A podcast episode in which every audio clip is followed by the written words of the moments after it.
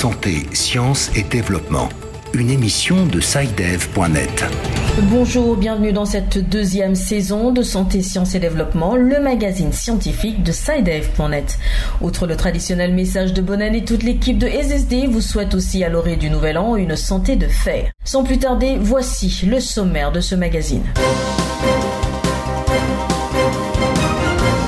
Cette semaine. Les pays africains décident de se donner la main pour lutter contre les faux médicaments, devenus un véritable fléau au-delà des conséquences de santé publique. Pour le ministre nigérien de la Santé, l'enjeu est de taille.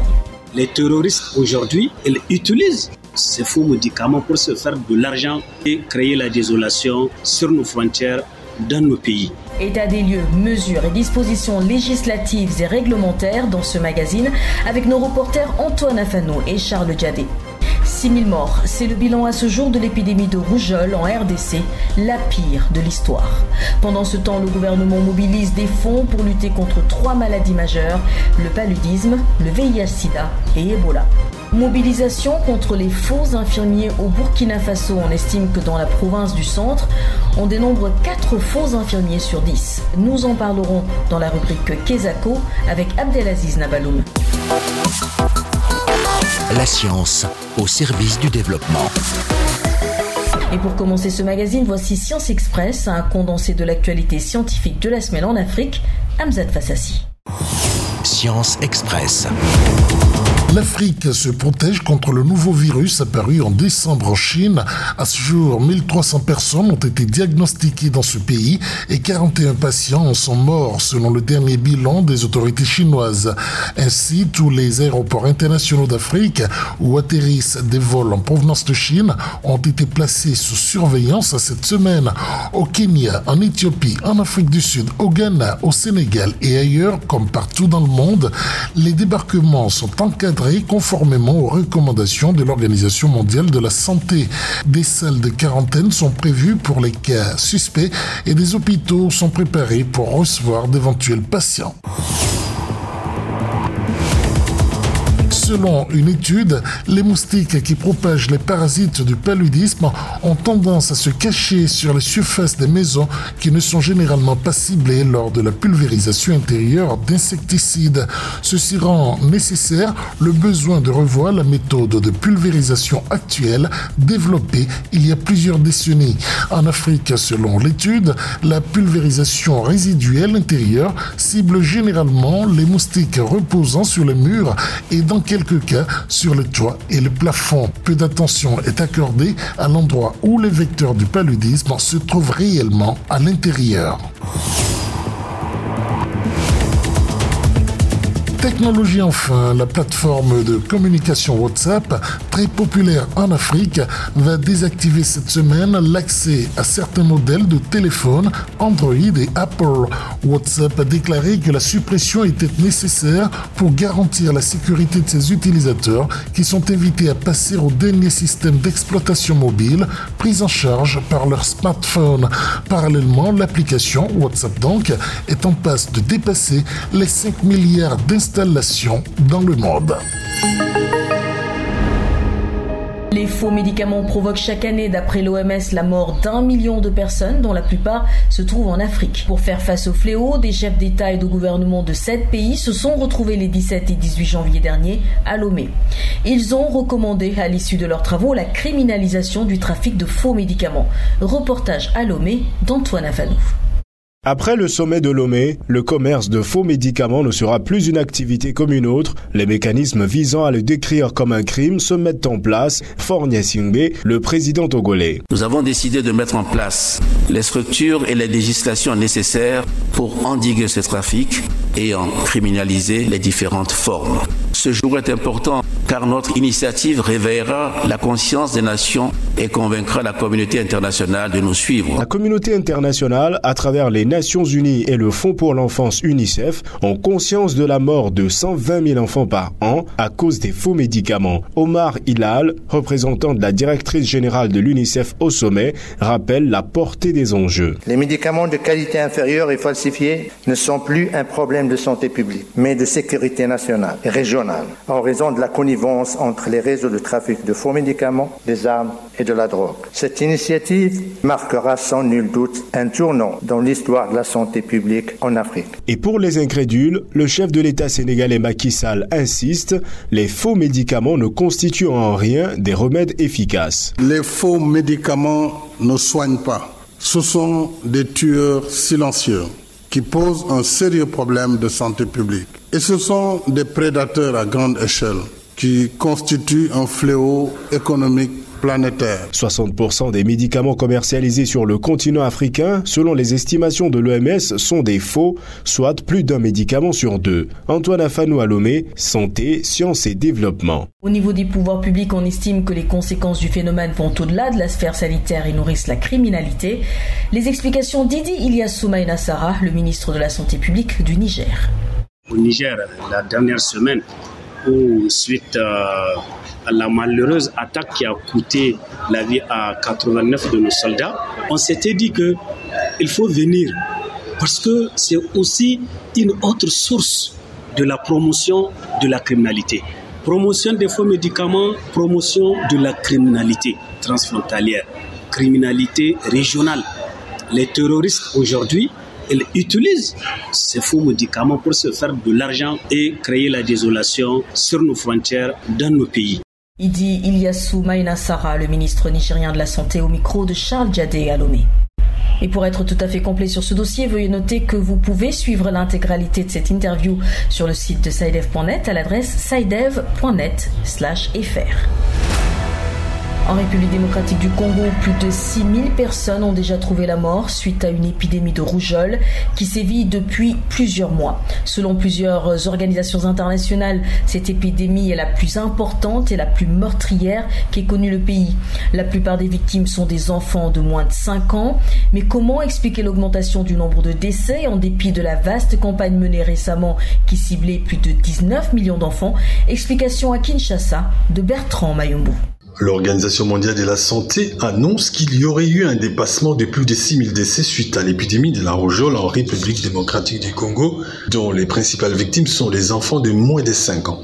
Pourtant, plus de 18 millions d'enfants ont été vaccinés à travers le pays en 2019. Pourquoi ces dépassements en dépit de la vaste campagne lancée par le gouvernement congolais et l'Organisation mondiale de la santé en septembre dernier? Docteur Gaston Paloukou Lutongo, coordonnateur national de la réponse à la rougeole. La couverture vaccinale de la rougeole dans notre pays est très très faible. Il y a eu des enquêtes qui ont montré que la couverture vaccinale de notre pays, euh, l'enquête euh, mixte et tout ça, était en deçà même de 50%. Euh, c'est ainsi que durant plusieurs années, notre programme n'a pas, je, dirais peut-être, manqué d'appui hein, ou bien de vaccins pour permettre à ce que la couverture vaccinale soit au-dessus de, de 90% de couverture vaccinale. Bertrand Mayumbu, depuis Kinshasa pour Santé, Sciences et Développement. On reste en République démocratique du Congo avec le lancement la semaine dernière à Kinshasa des travaux de l'Assemblée générale extraordinaire du Comité national de lutte contre le sida, la tuberculose et le paludisme.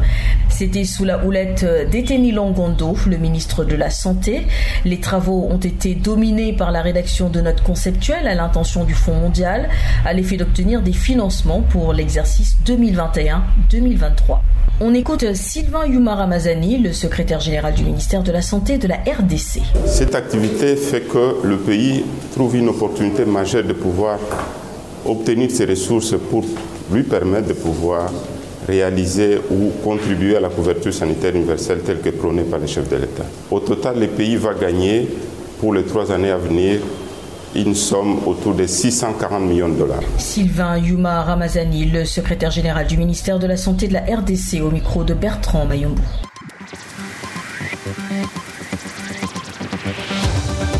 Kesako, qu'est-ce que c'est? Vos questions à la rédaction, les réponses de nos experts. Avec tout d'abord la question de l'auditeur qui nous vient du Burkina Faso. Je m'appelle Sanfo Idrissa, j'appelle de Ouagadougou Burkina Faso. Le Conseil régional du Centre de l'Ordre national des infirmiers et infirmières du Burkina a affirmé lors de sa dernière assemblée générale que près de 40% des infirmiers de la région du centre exercent illégalement. Comment peut-on expliquer cette situation? Question claire et limpide.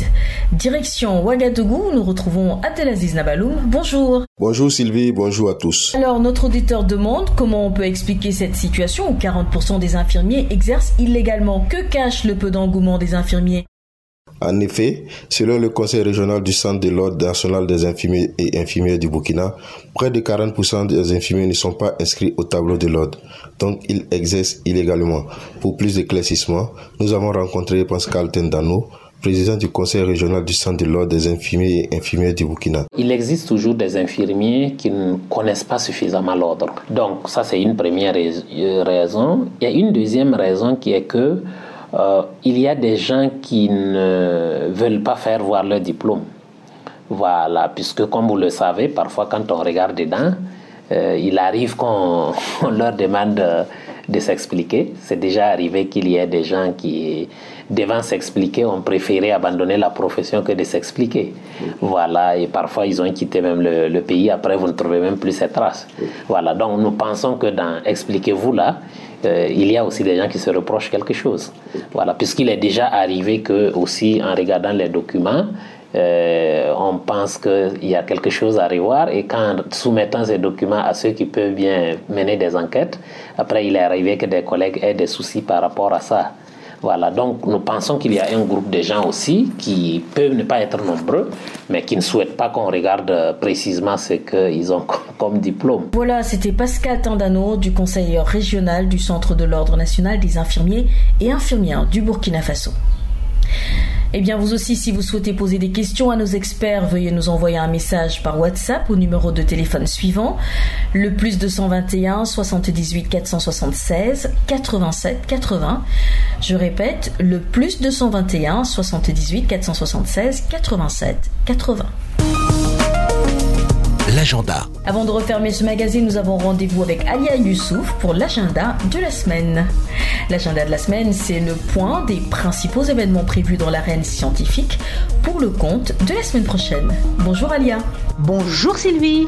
Alors, qu'avons-nous aujourd'hui au menu de l'agenda Eh bien, un peu de tout, à commencer par le Bitcoin. Vous connaissez sûrement, vous en avez au moins entendu parler dans l'écosystème de l'Internet. Oui, oui, tout à fait. Mais cette histoire n'est pas très claire dans mon esprit. Eh bien, on dira que c'est une monnaie cryptographique. Le Bitcoin désigne en fait à la fois une crypto-monnaie et un protocole blockchain qui permet d'effectuer des transactions de façon sécurisée et transparente. Vous suivez Toujours pas clair en fait. Pareil chez moi. Eh bien, c'est une bonne raison pour se rendre au Bitcoin Blockchain Study Group Workshop à Dakar.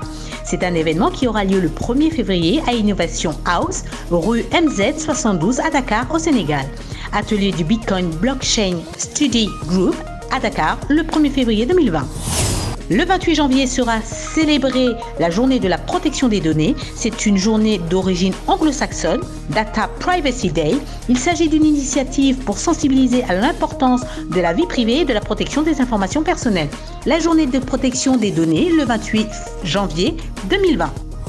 Et puis CIDEV invite 20 journalistes africains à participer à un atelier de formation au journalisme scientifique et au prochain rassemblement mondial au forum Einstein NEF du 9 au 13 mars 2020 à Nairobi au Kenya. La bourse couvrira les frais de voyage, d'hébergement et de repas pendant le rassemblement du NEF. La date limite de candidature est fixée au lundi 10 février 2020. Lundi 10 février 2020, date limite pour postuler à une bourse CIDEF.net pour participer à un atelier de formation en journalisme scientifique à Nairobi, au Kenya. Plus de renseignements sur le site cidev.net/fr scidev.net/fr. Voilà Sylvie. Merci et bonne semaine à vous Alia. À vous pareillement Sylvie. Fin de cette édition de SSD, Santé, Sciences et Développement. Je vous remercie de l'avoir suivi. On se retrouve la semaine prochaine. D'ici là, portez-vous bien et à bientôt. Cette émission est disponible en podcast sur le site sidev.net/fr. Cette émission est réalisée avec le soutien de Welcome, une organisation britannique qui a pour mission de renforcer la santé dans le monde en aidant à l'éclosion d'idées innovantes. Le Welcome soutient les chercheurs, agit pour relever de grands défis en matière de sciences et aide tout en chacun à s'impliquer dans la recherche scientifique et en matière de santé. Pour en savoir plus, veuillez visiter le site welcome.ac.uk